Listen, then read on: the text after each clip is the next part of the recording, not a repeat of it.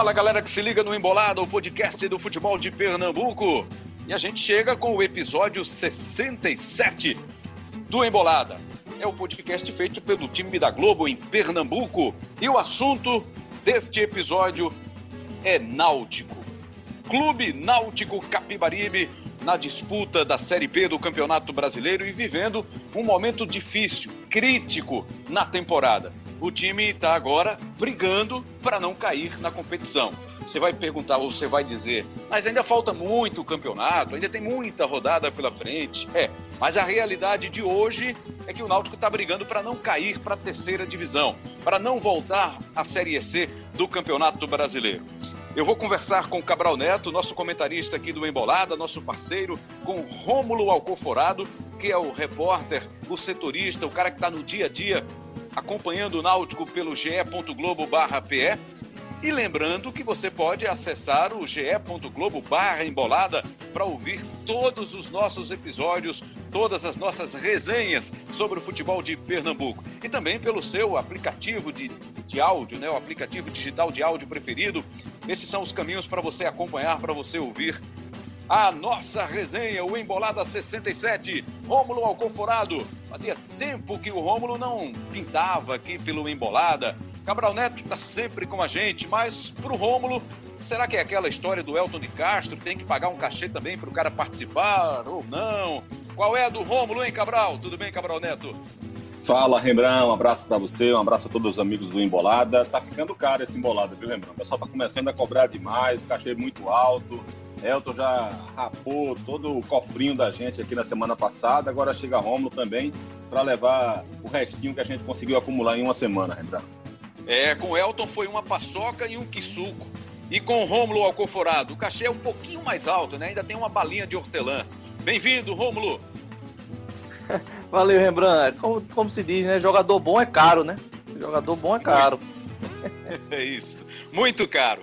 Mas vamos lá, Rômulo. Temos notícias quentes aí do Náutico, notícias dos últimos minutos. Jogador que está deixando o clube, jogador que está sendo emprestado, tem jogador que está acertando rescisão.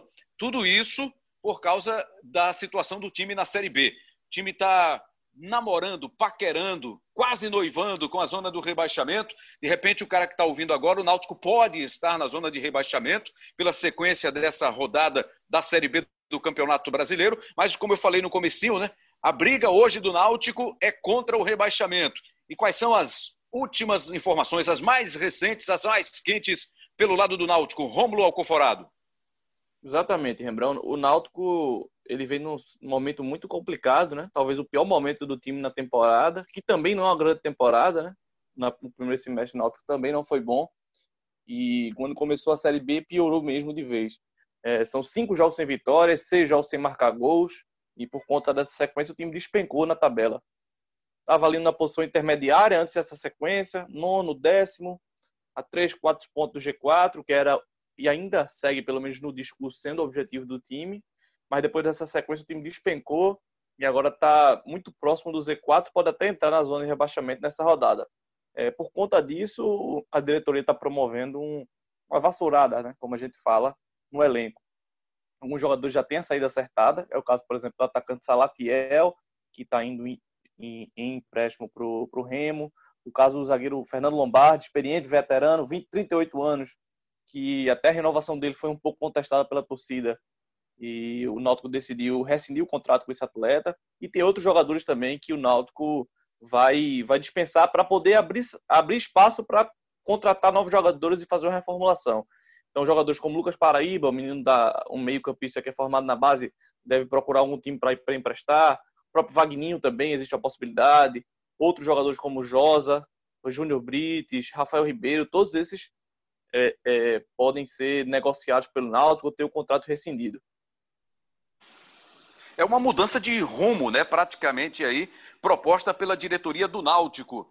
É assumir que errou na formatação desse elenco para a temporada 2020, para a disputa da Série B, já que veio muita gente que estava no grupo do ano passado que conquistou a Série C do Campeonato Brasileiro, Cabral Neto? Lembrando, eu diria a você que é, esse movimento que faz o Náutico agora, ele chega com um ano de atraso. O Náutico está um ano atrasado. O Náutico subiu de divisão no dia 8 de setembro né, do, do ano passado, naquele empate em 2 a 2 com o Paysandu. A gente está em outubro de 2020 e finalmente o Náutico percebeu que a base da Série C era insuficiente para uma disputa mais forte na Série B. É, não adiantaram os jogos ruins da equipe no Campeonato Pernambucano, não adiantaram alguns jogos ruins no começo da Série B, para que o clube é, conseguisse perceber que essa base de jogadores não era suficiente para fazer mais do que o Náutico vem fazendo. É, não dá para você ter um discurso, como disse o Rômulo aí. Se o discurso é de acesso, de subir para a Série A, ele é completamente incompatível com o elenco que foi formado. A avaliação da direção do Náutico foi completamente equivocada. A manutenção de jogadores né, que já na Série C demonstravam não ter capacidade suficiente para entregar um melhor futebol, não dava para você imaginar que da noite para o dia, na Série B, esses jogadores iriam resolver. A gente fez uma embolada sobre isso, inclusive, no ano passado, falando sobre o acesso do Náutico, e nós criticamos aqui de forma veemente a, o trabalho, o planejamento da direção do Náutico em relação a, a essa manutenção desses atletas. E eu estou defendendo aqui que o Náutico chegasse depois do jogo do Paysandu ou depois do título contra o Sampaio Correia e dissolvesse todo aquele elenco e, e contratasse novos jogadores, sei lá, 25, 30 jogadores. Não, não é isso, evidentemente, que eu estou me referindo aqui mas é evidente que o Náutico renovou o contrato com muito mais jogadores do que deveria ter renovado. É óbvio, é claro, todo mundo percebia isso, menos a direção do clube. É, ou quem tivesse uma visão mais míope do futebol. É, além disso, os reforços anunciados pelo Náutico foram de baixíssima qualidade, excetuando, e aí é bom ser justo também, porque o Náutico também foi de alguma forma prejudicado é, pelas graves lesões que acabaram atrapalhando também o seu planejamento. É, o Camutanga já vinha de lesão do ano passado, jogadores importantes que poderiam ser importantes esse ano também se machucaram, como Álvaro, Matheus Carvalho, entre outros, né, jogadores inclusive que passaram um tempo fora e voltaram, como o próprio Jean Carlos, o Chiesa, Ronaldo Alves. Então, assim, houve sim algumas tentativas né, de reforçar o elenco. Acho que Ronaldo Alves, por exemplo, foi um bom reforço. Chiesa está fazendo um ano muito ruim, mas acho que a vinda dele para o Náutico não pode ser criticada de forma veemente. Por mais que ele não viesse bem e tivesse tido um 2019 muito ruim, a gente está falando de um jogador que vinha da Série A para disputar a Série B num clube onde ele havia tido duas passagens muito boas, né, e onde ele era ídolo da torcida. Então, eu não vou criticar a vinda de um Chiesa, por exemplo, mas a gente pode criticar a vinda de um Brits, a gente pode criticar, de repente, até a vinda do Dadá Belmonte. A contratação do Matheus Trindade não me parece ter tido nenhum tipo de análise mais profunda. A vinda do Kevin, que também não resolvia na Série C, e ele volta para o clube para ser uma sombra do William Simões. Né? O, o Náutico praticamente não tem um lateral direito para disputar a posição com Hereda. A zaga do Náutico, que era contestada no ano passado, é a mesma que vem jogando nesse ano por conta da lesão do Ronaldo Alves e nada foi feito. O Ronaldo Alves se machucou há meses, né? muito antes do futebol ser paralisado. E mesmo assim o Náutico não conseguiu repor essa ausência. Todo mundo sabia que ele passaria muito tempo fora da equipe. Então, acho que o trabalho da direção do Náutico está sendo muito ruim. Inclusive, eu fui surpreendido quando o Náutico perdeu o jogo para o Confiança com a informação, a notícia de que a diretoria foi até o vestiário e fez críticas fortes ao, ao elenco, é, falou alto, deu esporro, quando na verdade é, a direção do clube é que merecia ser chamada a atenção, não é? Porque os jogadores do Náutico de alguma forma eles estão entregando aquilo que eles vinham entregando há muito tempo. Então, o, o Náutico imaginava que só porque eles estavam vestindo a camisa da, do clube, né, saindo de, um, de uma equipe, iria conseguir transformar todos esses jogadores. Porque uma coisa é você apostar num jogador, vai lá, vamos colocar aqui como exemplo um Dadá Belmonte.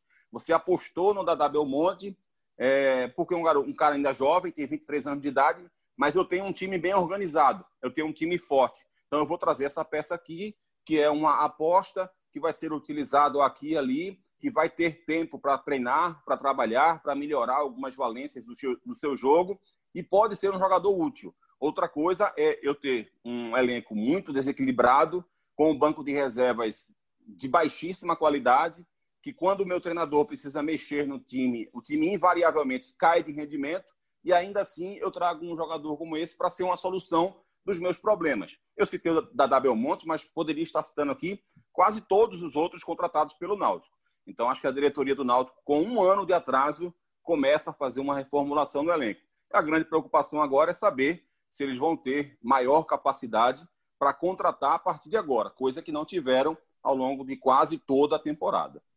O que me surpreende também, não sei até se é se é surpresa, mas é o fato de o Náutico não ter feito um investimento melhor no começo da temporada e agora ter que refazer, reformular as finanças para fazer esse investimento que é necessário nesse momento da Série B do Campeonato Brasileiro. Por exemplo, o Lombardi, você já falou, já citou, o Rômulo noticiou aqui que está encaminhando a rescisão de contrato. Lombardi estava como titular há algumas rodadas atrás. O Camutanga já estava à disposição, mas o Lombardi ganhou uma sequência, ficou no time, até que o Kleina decidiu tirá-lo. E o Rafael Ribeiro vinha como titular na Série B e esse também entra na mira da diretoria para ser negociado, emprestado, vendido, negociado, seja o que for. É isso mesmo, Rômulo? É, Rembrandt, como o Cabral falou, né? Eu acho que esse conjunto de ações que a diretoria está tomando é uma espécie de admissão de que eles avaliaram mal a formação de alguns jogadores do ano passado e fizeram é, é um elenco muito desequilibrado para essa temporada. Né? O Cabral citou alguns jogadores aí que já tiveram a renovação bem contestada, o próprio Lombardi, Josa e alguns setores, né, especificamente a defesa, por exemplo. Um setor que o trouxe poucos reforços, a, a, zaga é praticamente a mesma do ano passado. E agora, é, no meio da Série B, é que eles decidem fazer uma reformulação. E aí, eu conversei com algumas pessoas da diretoria do Náutico, né, faz alguns dias já que eu venho falando muito sobre isso, porque em momentos de crise, é, a primeira peça que normalmente é mexida é o treinador. E aí, obviamente, eu fiz essa, esse questionamento à, à direção, ó, como é que está a situação de Gilson Kleina? E aí o que me disseram é que a avaliação é exatamente essa. É, a, digamos assim, a culpa maior não é do Kleina nesse momento. Né? É, por isso que eles estão fazendo essa reformulação do elenco. Porque já é o segundo treinador nessa Série B, né? Gilmar Dalpozo iniciou a competição, foi demitido na segunda rodada, também pela sequência negativa que já vinha das competições anteriores. E aí o Kleina passa, começou bem, depois está passando por uma sequência muito negativa, mas aí o Náutico, em vez de trocar o treinador, optou por esse outro caminho. É, a compreensão é de que, de fato, é, para fazer um trabalho melhor, para se recuperar e quem sabe mais na frente tentar buscar um acesso, que a essa altura já parece bem improvável, é, o treinador, na, na, na visão do Náutico, precisa de peças melhores. Por isso que estão fazendo essa reformulação, né? Estão anunciando as saídas, estão começando a acertar as saídas e estão procurando reposição. É esse o caminho que o Náutico está tomando. Acho que é o caminho mais difícil nesse momento, Cabral. Achar reposições certas nesse momento da temporada, nesse momento da Série B do Campeonato Brasileiro. Porque se você não está acompanhando isso, né, observando, prospectando, de olho no mercado para ver os movimentos, como é que vai achar agora, em cima da hora, trazer os caras para resolver essa situação? Trazer muita gente. Dar né? embora. Tem que trazer muita gente nesse caso, né, Cabral?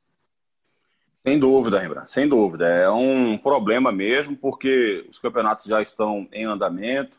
Jogadores que já disputaram mais de seis jogos na Série B, por exemplo, não podem vir. Os que disputaram menos jogos na Série B possivelmente acabam tendo menor qualidade, sei lá, algo do tipo é, ou vem de lesão, algo desse, dessa, desse, desse tipo. Então você vai ter que encarar aí de repente duas alternativas, ou tentar tirar alguns destaques da terceira divisão, da Série C, ou fazer algum tipo de, de trabalho aí é, cordial, digamos assim, de parceria com clubes da Série A, né, para tentar trazer jogadores que não estão disputando a primeira divisão né? jogadores que estão encostados com um mínimo de qualidade.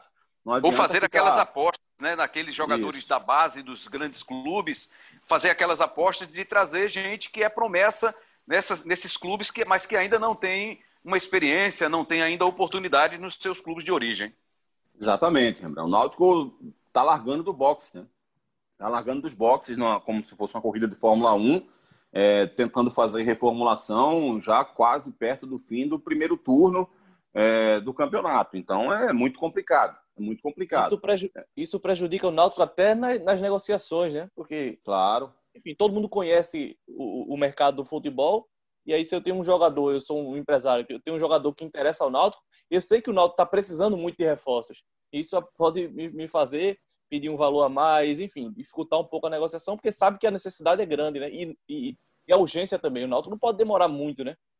A Série B tem, tem jogos em sequência, né? Terça-feira que vem já enfrentar o Oeste, depois já ter uma outra partida, enfim, ele tem que trazer logo os jogadores, né? Tudo isso vai, e, vai dificultando. E um outro fator que complica também, Romulo e Rembrandt, é a própria colocação do Náutico, né? Porque o jogador, é, por mais que seja o Náutico, um time tradicional, um clube de camisa, e que ele de repente se sinta até atraído por ser um jovem jogador ali de 20 anos, 21, 22 do Grêmio, sei lá, do Atlético Paranaense, é, do Corinthians, alguma coisa desse tipo. Ele pode até se sentir atraído, dizer, pô, estou é, começando minha carreira, estou sem espaço aqui para disputar a primeira divisão nacional, o Náutico seria um clube ideal para que eu conseguisse aparecer. Mas aí ele olha a tabela de classificação, vê a dificuldade, começa a pensar, pô, eu vou para lá, a situação está complicada, é, o time não está tá conseguindo render, é, eu chego lá, termino o time sendo rebaixado e eu fico marcado já no começo da minha carreira por um rebaixamento no clube do tamanho do Náutico. Então, isso tudo complica também. O próprio empresário também pode pensar isso também, né, de não querer colocar o jogador é, num clube onde, se houver um rebaixamento, vai ter uma grande repercussão para o atleta, né,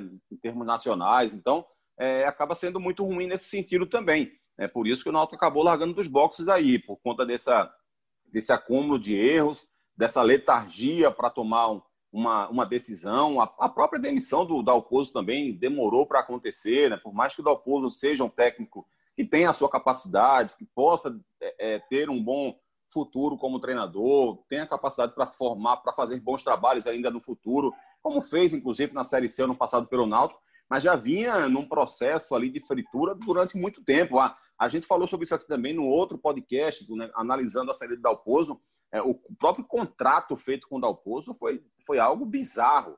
Né? Você colocar uma multa altíssima num treinador que no mercado você encontra dezenas de técnicos com a mesma capacidade que Dalpozo. Então, qual time, qual clube que iria querer pagar meio milhão de reais para tirar Dalpozo do Náutico, sabendo que ele poderia encontrar dezenas de Dalpozos à disposição no mercado? Né? Era evidente que haveria uma possibilidade muito maior do Náutico demitir o Dalpozo e ter que arcar com essa dívida monstruosa, essa multa monstruosa, do que o contrário. Né? Então, assim, são erros de avaliação da direção do clube, né? do Diógenes, do Ítalo, de todos que fazem o futebol do Náutico, do próprio Edno, né? por mais que ele não esteja ligado diretamente ao futebol, mas ele é o presidente do clube. Então, é, foram, foram erros de avaliação, é, de tomada de decisão, é, lentidão para tomar decisões ou, ou, decisões equivocadas, enfim. É, o Náutico, a direção do, do, clube, quase que quase que, que, que foi dando cheque é, na cartilha do rebaixamento. Né? E agora parece querer sair desse rumo, desse caminho, e espero que consiga, espero que dê tempo, né? porque assim, o trabalho do Náutico, para mim, agora não é mais de acesso, não. É um trabalho de permanência. E isso, de alguma forma, facilita, entre aspas, aí, esse trabalho. É uma coisa era o Náutico ter que reformular o seu elenco a essa altura e ainda sonhar com acesso para a primeira divisão. Outra coisa é você apenas fazer um trabalho de permanência. Acho que um trabalho de permanência é bem possível. Um trabalho para sonhar com Série A, eu acho que hoje é quase impossível para o Náutico. Teria é, que haver uma mudança de rumo drástica para o Náutico voltar a sonhar com, com, esse, com, essa, com esse acesso. É, sobre essa possibilidade, possibilidade de acesso, Cabral, eu levantei alguns dados interessantes sobre isso, até tem matéria no, no, no GE. Globo sobre o assunto. É, um dado que me chamou a atenção foi o seguinte: o Náutico tem 15 pontos em 15 jogos, é, ou seja, a média de um, de um ponto conquistado por rodada. É, e eu fui atrás de todos os times que subiram desde 2006, foi quando a Série B adotou o formato atual, né, pontos corridos com 20 times. É, nenhum time que subiu, os 56 times que subiram, tinham uma pontuação tão baixa a essa altura da competição. Eu noto em 15 pontos em 15 jogos. Todos os times que, que subiram nessa, nesse ponto da competição tinham mais pontos que o Náutico. O mínimo que tinha eram 19 pontos. Então você vê, para o Náutico conseguir o acesso, ele vai ter que ter uma, uma, reação inédita né? na história dos pontos corridos. Já é longa, né? já são 14, 14 anos de, de, de Série B em pontos corridos. Só para ter uma noção aí da dificuldade que o Náutico vai enfrentar. Então o foco tem que ser esse mesmo, né? É livrar o rebaixamento, é permanecer na Série B. É lógico que o torcedor do Náutico ficava naquela esperança de subiu da Série C para a Série B, campeão da Série C, vai entrar logo para brigar para voltar à primeira divisão, mas o caminho, o cenário não está favorável para isso agora. E aí me, me faz refletir a gente bateu um papo muito bom, né, bem interessante com o Gilson Kleina, alguns episódios atrás aqui no Embolada, e ele muito seguro, muito confiante, muito transparente, muito seguro nas suas falas, nas suas convicções.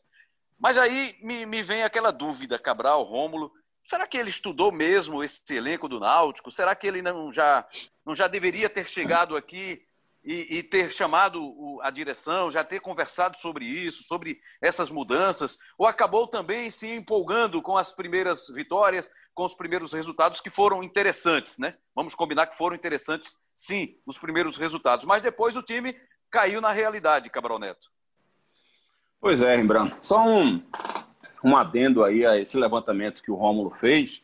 No ano passado, o América Mineiro tinha 14 pontos na 15ª rodada. E o América Mineiro chegou na, na última partida, perdeu para o São Bento dentro de casa por 2 a 1 Se tivesse achado um gol naquele final, naquela pressão maluca que fez lá diante do São Bento, teria subido de divisão. Ele teria chegado a 62, teria se igualado ao Atlético Goianiense e teria subido pelo critério de desempate, que era o número de vitórias. Né? Ele tinha 17 contra 15 do Atlético. É, só que tem dois aspectos aí. Né? O primeiro é que você não pode ficar formulando tese, nem teoria, nem argumentação é, baseado em exceção. O América Mineiro, se tivesse subido ano passado, seria exceção completa e absoluta. É, os números não mentem, ele acabou não subindo, de fato, né, o que corrobora, inclusive, com a pesquisa feita pelo Rômulo, que ninguém com menos de 15 pontos na 15ª rodada nunca conseguiu subir. Além disso, o futebol que o Náutico joga hoje é um futebol que você não vê perspectiva de uma mudança tão radical quanto a que o América Mineiro conseguiu no ano passado, por exemplo. Então, são dois viés. Aí, o primeiro viés do, do plano mais objetivo, que é o da pontuação, e o viés do plano subjetivo, que é o da opinião, da interpretação do tipo de jogo que o Náutico vem fazendo e que não passa nenhum tipo de, de crença de que pode haver uma grande guinada nessa campanha, pelo menos não com esse elenco que o Náutico tem hoje. Né? Pode ser que com a mudança no elenco o time consiga ter um viés de, de subida aí. Mas, repito, a conversa do Náutico hoje, o debate do Náutico hoje é um debate de evitar rebaixamento. Esse, é para mim, é um ponto muito, muito claro. É, em relação à tua pergunta, Rembrandt, sim, acho que o, é, o Kleina poderia, sim, digamos, ter feito uma análise melhor. Mas acho que tem um, um fator aí que acaba, digamos, ajudando na hora de fazer uma análise mais contundente contra o Kleina, que é o seguinte: ele chegou e quando ele chegou com o que ele tinha em mãos, ele conseguiu fazer o time jogar um futebol melhor. Né? O Náutico passou a jogar um futebol melhor. O Náutico passou a ser um time que passou a finalizar muito mais, passou a finalizar muito mais dentro da grande área do adversário, passou a ter muito mais posse de bola do que tinha anteriormente, passou a ser um time que trabalhava melhor a bola, que conseguia fazer o jogo apoiado, que ele tanto pedia, que ele tanto treinava, né, com muito mais aproximação. Então o Náutico conseguiu mudar seu jeito de jogar nas primeiras partidas com o Gilson Kleina. É, e aí eu acho que o técnico fica meio que ressabiado de tentar fazer uma reformulação naquele instante que ele chegou, porque todo mundo poderia ficar pensando, ora, é, o cara chegou, conseguiu fazer o time jogar um futebol melhor, estava dos trilhos e de repente ele próprio começou a colocar para fora fulano, beltrano, cicrano e aquilo acabou, digamos, atrapalhando a união do grupo, acabou atrapalhando o trabalho e foi isso que fez o Náutico de repente cair de rendimento. Então, ele se sentiu, digamos, em cima é, do muro ali, né, entre tentar qualificar o elenco e de repente perder a mão, né, errar no, no tom e acabar exagerando e perder o elenco como um gerente de, de, de pessoas, né, um cara que estava gerenciando ali aquelas pessoas. Então acho que ele ficou muito nessa dúvida. É, acho que esse papel deveria ter sido exercido pela direção do clube muito antes da chegada de Cleila, muito antes do time começar a jogar mal com o Dalpozo, antes, inclusive, da gente começar 2020. Né? Então, eu acho que a carga maior de responsabilidade, sem dúvida, vai para a direção de futebol do clube, lembrando. Ô, Cabral, é, não, eu, eu, não tinha eu, como, né, Romulo, ele chegar e já, já ter um conhecimento profundo, porque normalmente o técnico, quando aceita um convite assim, esse convite repentino, ah, saiu o técnico ali, vamos convidar fulano, vamos convidar ciclano. Então ele não deveria ter um grande conhecimento realmente do Náutico, né? E aí só veio ter esse conhecimento um pouco mais profundo depois que chegou, que foi avaliar, que foi conhecer pessoalmente os jogadores, as características individuais, o jeito, o rendimento coletivo, enfim, realmente a maior parte dessa, dessa responsabilidade é mesmo da diretoria. Pois não, Rômulo? Não, você tem razão, é, Rembrandt. Ele era, inclusive, é um treinador que nunca tinha passado aqui pelo, pelo futebol de Pernambuco, nunca tinha trabalhado no Náutico e só tinha treinado três jogadores do atual elenco, né? Jean Carlos, Chiesa e Lombardi, né? Que até está deixando o clube. É, o próprio Klein admitiu que muitos jogadores ele não conhecia, alguns já tinha enfrentado, mas muitos ele não, não conhecia, estava conhecendo naquele momento. Né? E outra coisa que é importante ressaltar é que essa avaliação de, de, da diretoria de, de uma necessidade de mudança mais ampla, de trocar muitos jogadores, de fazer essa vassourada no elenco é muito recente, né? Foi imposta pelos resultados. O Náutico não, não esperava e não contava e não projetava ter que fazer essa reformulação toda agora, né? O, o, a, a ideia da diretoria e que foi passada por Cleira era que ele iria chegar, teria esse tempo para avaliar o elenco, apontar algumas carências, combinar assim, combinar com o que a diretoria encontra, achava para ir então buscar alguns reforços pontuais. Aí, a partir do momento em que os resultados começaram a não vir, é que a interpretação mudou. E aí o Náutico partiu para essa, essa opção de reformular o grupo. Eu leio aqui no GE. Globo, terceiro não. Após negativas de Felipão e Lisca, Humberto Louser desiste de acordo com o Cruzeiro e segue como técnico da Chapecoense. Eu cheguei a, a ouvir ou ler, não sei se, se rede social, não, não, não sei exatamente onde, onde foi, mas que a Chape já teria feito um convite para o Kleina, caso o Humberto Loser deixasse mesmo trocasse a Chape pelo Cruzeiro, e o Kleina teria dito que não, teria agradecido a Chapecoense, a Chape que está brigando em cima, né, no grupo de classificação, para continuar o trabalho no Náutico. Como é que surgiu isso aí? se é que surgiu realmente essa história, foi um papo, foi uma pegadinha, foi um trote, ou surgiu realmente isso aí pelo lado do Náutico, em Rômulo? Rebrão, essa informação chegou para mim, Rebrão, eh, de uma fonte mais ligada à Kleina, mas eu, eu, apurei, né, cheguei com outras fontes, não chegou nada para o Náutico, me comuniquei com um repórter setorista da Chapecoense também no GE. Globo, ele falou com as pessoas da Chapecoense e também é, essas fontes da, da, da Chape também revelaram que não houve um convite, não, que o Kleina não estava entre as possibilidades da, da Chape. Talvez tenha havido alguma sondagem, que no futebol é muito comum, algum diretor, alguém ligado à diretoria, fala com um agente do, do, do Kleina, ou fala diretamente com o Kleina, mas não, não, não houve nada além disso, não, pelo que eu apurei. Até estranha, não é, Cabral? Ele, ele recusar um convite desse, tudo bem, pode ser que o lado profissional tenha pesado e ele diga e ele tenha dito não, eu imagino cumprir o meu contrato, é o que eu quero, cumprir o contrato com o Náutico e até o final da Série B do Campeonato Brasileiro, mas pelo que é o futebol hoje no Brasil especialmente, né? Essa máquina de triturar, a gente brinca com isso, essa máquina de triturar técnico de futebol, é até estranho você ouvir algo desse, nesse sentido, né? Ah, o treinador recebeu uma proposta para ir para um time que está numa situação mais confortável para seguir um, trabalho no time que está brigando para não cair, Cabral Neto. É, Rembrandt, mas acho, assim, até pelo que o próprio Romulo descreveu aí, eu acho que é, não chegou nem, digamos, a, a, ao momento em que o técnico precisa decidir para onde vai. Eu acho que as, as negociações não chegaram nem a esse plano. né, dele decidir realmente se queria ir para Chapecoense, se queria ficar ah. no Náutico. É, eu tenho a impressão que, que foi basicamente como o Romulo falou aí, né? Algumas pessoas ligadas a Chapecoense que de repente conhecem o empresário do treinador e percebendo a possibilidade de saída é, do, do Humberto Lousa, já começou a se mexer e de repente conversou com o Kleina, pode ter conversado com algum outro empresário, de algum outro treinador. Eu acho que hum, apenas coisa superficial. Eu acho que o grande foco, de fato, da, da, da direção de futebol da Chapecoense era a manutenção do Humberto Louser. E enquanto ele não, não tivesse oficializado a sua saída, acho que a direção do clube não chegou a conversar com absolutamente ninguém, não. O Náutico resolveu dar um voto de silêncio. Como é que é isso, hein, Rômulo? Eu sei que hoje está muito mais difícil né, de se acompanhar um, um, time, um clube, até pela pandemia também, claro. Ninguém vai ao clube, ninguém vê treino, ninguém acompanha diretamente. O acompanhamento ele é feito online, em contato com as assessorias, mas tem essa história, ninguém no Náutico fala por esses dias, porque a situação é ruim, o time quer, quer concentrar todas as suas forças, o foco tem que ser a recuperação já semana que vem no jogo contra o Oeste, que é o lanterna da Série B. Tem isso? Não tem ninguém falando nesse momento, Rômulo?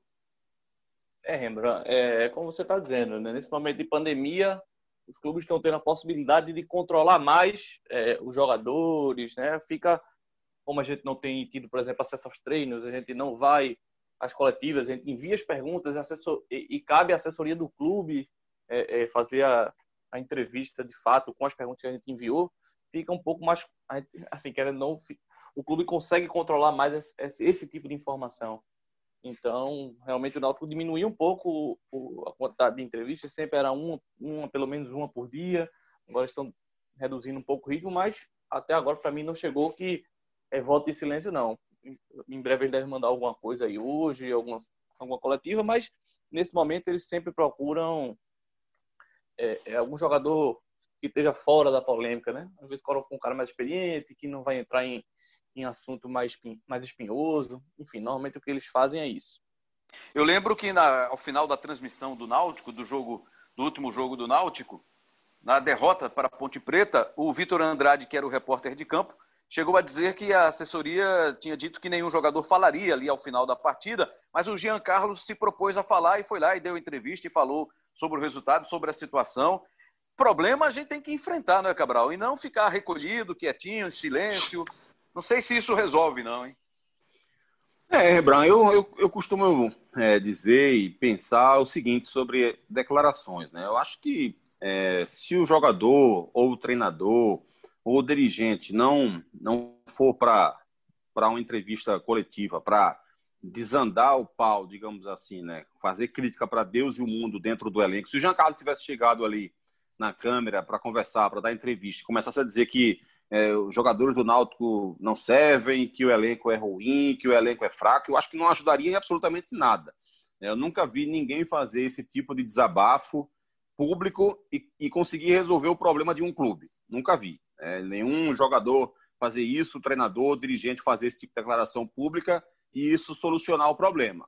Mas na hora em que você vai para para uma entrevista e não precisa ser evidentemente leviano, mentiroso, nada disso, mas é, passar uma realidade, é, como o Giancarlo passou, de dificuldades, de deficiências, de coisas que precisam melhorar, é, enfim, assumir de fato responsabilidades, né? Porque na hora que você chega lá, mete dois, três gols, na entrevista é muito fácil, né? Você só vai falar de coisa boa, mas é preciso também ter esse tipo de comportamento, né? Você é uma liderança do, do, do time e precisa realmente ter, ter um lugar de fala é, para justificar, de repente até para pedir desculpas à torcida. Acho, inclusive, que é, depois do, do jogo, a, a, direção do clube deveria ter feito esse tipo de declaração. É, deveria, sim, já, faz tempo que a gente não vê os dirigentes do Náutico aparecerem. Né? Quando é campeão, quando o time está bem, todo mundo quer dar entrevista, todo mundo quer aparecer, todo mundo quer falar, né? todo mundo quer dizer por que, que o time está bem, né? se vangloriar do, das vitórias. Mas é preciso também aparecer nesses momentos. Mais do que os jogadores, Acho que os dirigentes do Náutico deveriam estar dando entrevista depois dos jogos para justificar, para se desculpar, para dizer por que está acontecendo, por que, que não conseguiu fazer um, um, um, um, formar um elenco mais qualificado? Por que não conseguiu contratar jogadores para qualificar mais o elenco? Por que reformulou o elenco da forma que é. reformulou, é. renovando o contrato com, com Deus e o mundo no ano passado? Enfim, qual, qual foi a base de diagnóstico que o Náutico teve para renovar com tantos jogadores que não conseguiam ser aprovados na Série C e achavam que eles poderiam ser aprovados na Série B. Qual o diagnóstico que foi feito para a contratação dos jogadores que estão chegando esse ano e que não vinham bem nas últimas temporadas, que estavam jogando em quarta divisão nacional, segunda divisão do Piauí, né? o rapaz que chegou aí, inclusive, da segunda divisão do Piauí, parece que nem vai ficar porque estava lesionado, enfim. Então, por que isso está acontecendo? Eu acho que a, a, o Diógenes deveria ir para a coletiva e explicar isso. Acho que o Ítalo deveria para a coletiva explicar isso e o próprio Edno. É explicar, se justificar e, inclusive, pedir desculpas à torcida pelo trabalho mal feito que está sendo realizado nessa temporada. E até para apontar tem... o caminho que o clube vai seguir também, né, Cabral? O que é que vai ser feito? Isso, isso, é. isso. O que é que vai tentar solucionar? Não só como se chegou a esse problema, a situação atual, mas também como o Náutico pretende sair dela. E não tem nem como justificar que é grana não, faltou grana para fazer um elenco mais qualificado, porque agora vai ter que gastar. Vai ter que arrumar em algum lugar, Rômulo. É, é eles estão fazendo a, a, primeira parte desse processo, que é fazer essa limpeza no elenco, para abrir espaço na folha salarial e trazer outros jogadores que naturalmente devem ser jogadores mais caros do que, do que os que estão saindo. O Náutico vem numa, numa proposta boa, positiva, de austeridade, de não gastar mais do que, do que, do que pode, mas em qualquer situação, principalmente nesse caso em que o orçamento é curto, você tem que ser muito certeiro nas contratações ou nas renovações. E senão o custo aumenta mais na frente, né? Por exemplo, você fazer uma, uma rescisão de contrato com o Fernando Lombardi, que tinha um contrato até o final do ano, tem um custo para fazer essa rescisão. Se você for rescindir com o Josa, outro jogador que muita gente contestou, né? A torcida, boa parte da torcida achava que não deveria renovar o contrato, o Náutico renovou e se quiser botar para fora, sem, se não conseguir um clube para emprestar, vai ter que rescindir. Isso, nisso incide o custo também, né? E além disso, nós vai ter que repor essa saída. De qualquer forma, vai ter que acabar gastando. Olhando aqui na tabela, nesse momento em que nós estamos batendo esse papo aqui, fazendo o embolada 67, a gente vê no, no G4, né, o grupo dos mais bem classificados. O Cuiabá acabou derrotado nessa rodada, o time perdeu para o Guarani. Mas aí você tem Cuiabá, você tem Ponte Preta, que ganhou do Náutico, Chapecoense, que está em terceiro, o América Mineiro em quarto. O América, que é o quarto colocado, a Chape também tem 26 pontos, mas a Chape tem 13 jogos. Três a menos que Cuiabá e Ponte Preta. Olha só a situação é, da Chapecoense. A Chape tem o melhor aproveitamento, né? O melhor aproveitamento do campeonato. Mais de 70% de aproveitamento. Exatamente, está com um aproveitamento altíssimo. Então, 26 pontos tem o América. Vamos botar aqui o América, que é o quarto colocado. O Náutico, nesse momento, nesse momento, está na 16 posição tem 15 pontos. Ou seja, já são nove pontos a distância para o G4. Para a zona de rebaixamento, o Botafogo de Ribeirão Preto, Figueirense, Cruzeiro e Oeste. O perigo é grande, Cabral, porque a gente vê aí o Cruzeiro nessa situação, mas é um time, até pela força da camisa, a situação do Cruzeiro também é muito. A gente está dizendo que é difícil a do Náutico, é muito difícil também a do Cruzeiro. Só que o Cruzeiro, para você ter uma ideia, o Cruzeiro tem cinco vitórias, porque tem aquelas três que ele fez para descontar aquela pontuação, aquelas duas que ele teve no comecinho, pagou a punição dos seis pontos negativos que ele tinha. Então, até para você comparar aí com quem está na zona de rebaixamento, você tem um Cruzeiro que pode já já também deixar a zona do rebaixamento. Figueirense, Botafogo com 14, Náutico com 15, o Náutico correndo um sério, seríssimo risco de ir para esse jogo da última rodada contra o Oeste. Aí depois tem o jogo contra o Cruzeiro em casa, então a sequência também não é tão simples, não, Cabral, porque tem perto do Náutico, acima do Náutico, Guarani, Sampaio, Brasil, Vitória. Então a concorrência está grande, muito grande, Cabral. É, Rembrandt, é, a concorrência é grande mesmo, mas assim, tem, tem, tem muito jogo ainda pela frente. Ainda dá tempo. Né? Para se salvar, certamente vai dar tempo. É, tem jogo suficiente para isso. A gente se referiu aqui ao campeonato do ano passado. O Londrina na 15 rodada, era quarto colocado da Série B e acabou sendo rebaixado. Né? Dos times que estavam na zona de rebaixamento no ano passado, nessa altura do campeonato, só o São Bento foi rebaixado.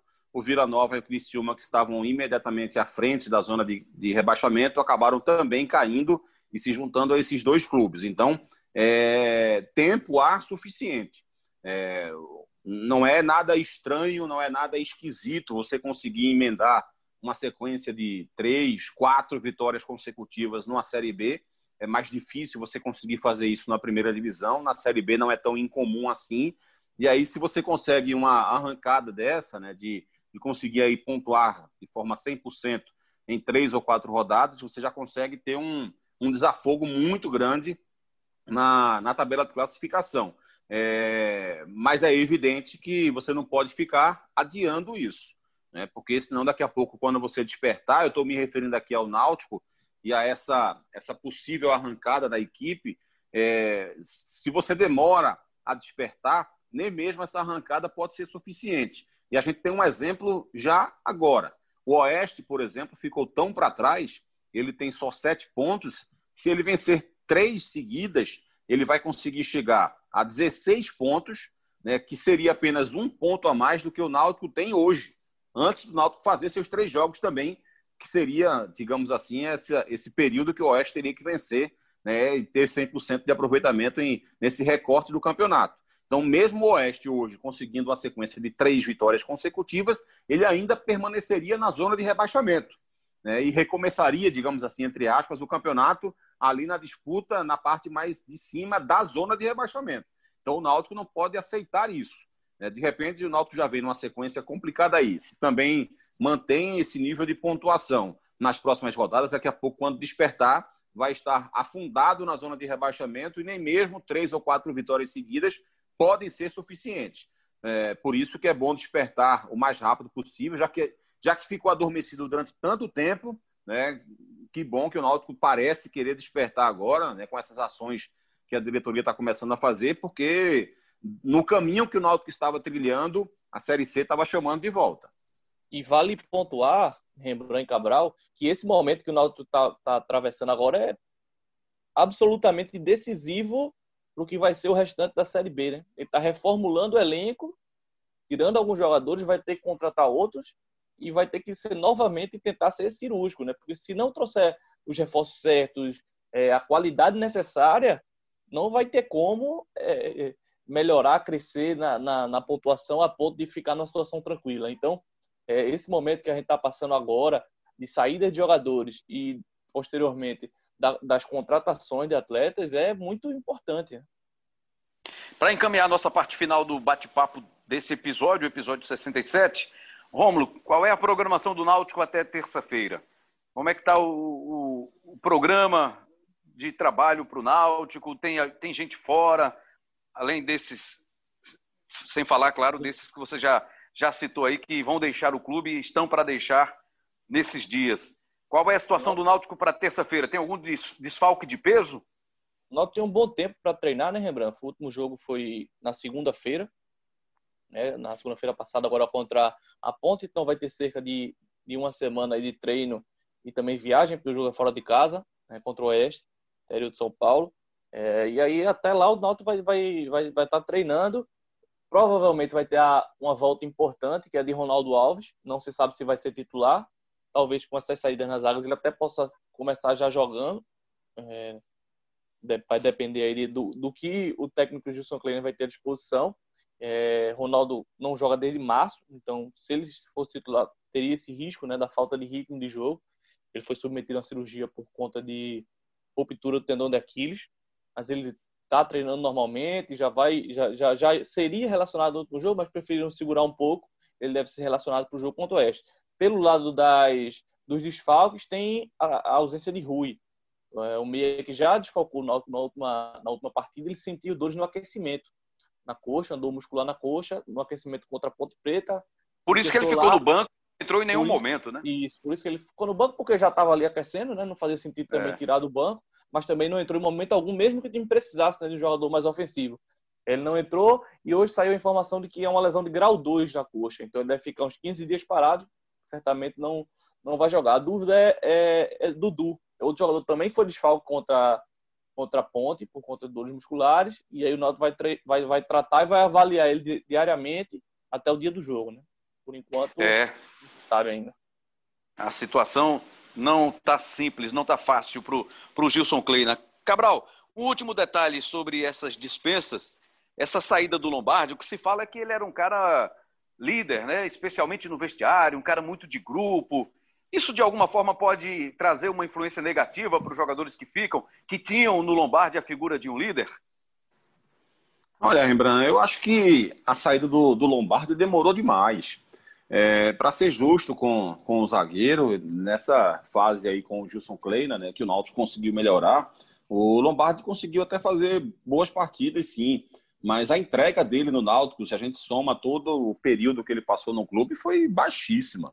É, foi algo inexplicado a permanência dele. Né? No, no embolada que a gente gravou, logo depois do Náutico ser campeão da Série C do ano passado, é, ele e o Josa foram, digamos assim, os personagens principais da crítica que a gente fez à reformulação, ou melhor, às renovações do Náutico para a temporada.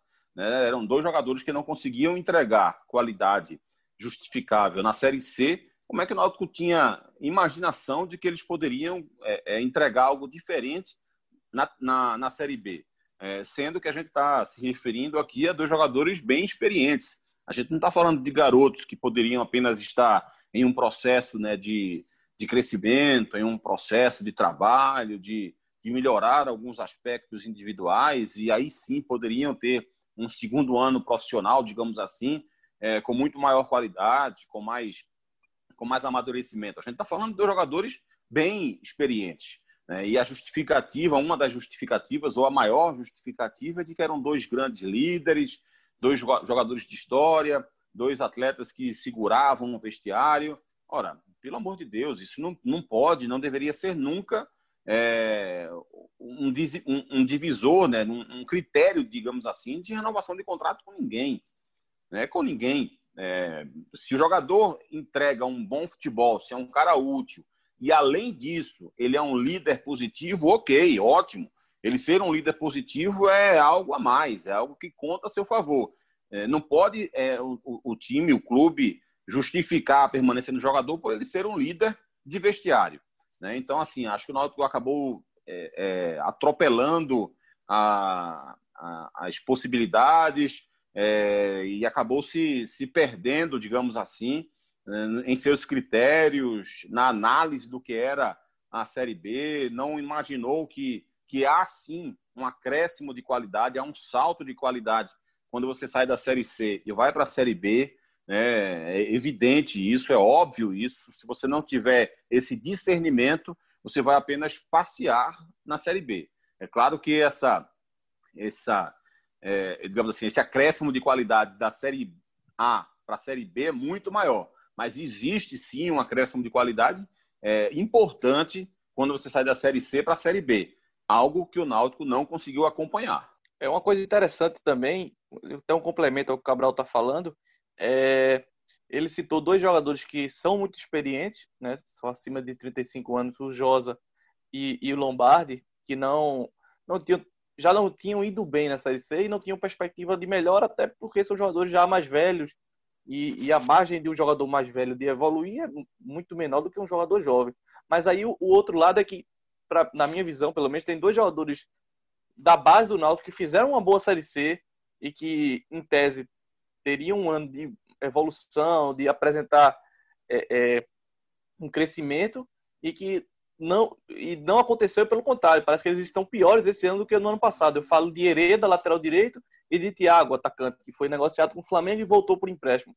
Os dois jogadores se destacaram na Série C do ano passado, dois jogadores muito jovens. Thiago tem 18 anos, Hereda tem 21. É, dois jogadores realmente bem, bem começando a carreira com a perspectiva de crescimento, mas que não entregaram esse, esse crescimento que se esperava. Legal, então, Rômulo Alcoforado, o repórter que é preciso com a notícia, cara que corre atrás da informação para deixar você sempre muito bem informado. Para acompanhar o Náutico, ge.globo.pe, lá estão todas as matérias do nosso Rômulo Alcoforado. Valeu, Rômulo! Valeu, Rembrandt, um abraço. Sempre à disposição, desde que paguem meu cachê. Sim, vai passar no caixa para receber o seu cachê com a nossa produção. Valeu, Cabral Neto. Valeu, Rembrandt. Um abraço para você, um abraço para o Romulo, um abraço para todo mundo. A gente volta semana que vem ou em qualquer momento com um plantão do podcast. Combinado então, Cabral Neto. Vamos à parte final, que são os créditos, né? Parte importante também desse programa aqui, o Embolado, o podcast do futebol de Pernambuco. Edição Elias Roma Neto, paciência e competência. Produção do craque. Daniel Gomes, o craque que joga em todas as posições. Edição do Elias Roma Neto, hoje no apoio da tecnologia, o nosso Bruno Mesquita. Valeu, Brunão. Coordenação de podcasts, Rafael Barros. Gerência de podcasts do GE. Globo, do André Amaral. CEO do nosso Embolada, Lucas Fittipaldi, de volta das férias. Logo, logo estará com a gente de novo aqui, batendo um papo no Embolada, o podcast do futebol de Pernambuco, que você acessa pelo seu aplicativo de áudio digital, seu aplicativo de preferência, ou pelo ge.globo barra Embolada. É um prazer estar com você. Valeu demais, até a próxima!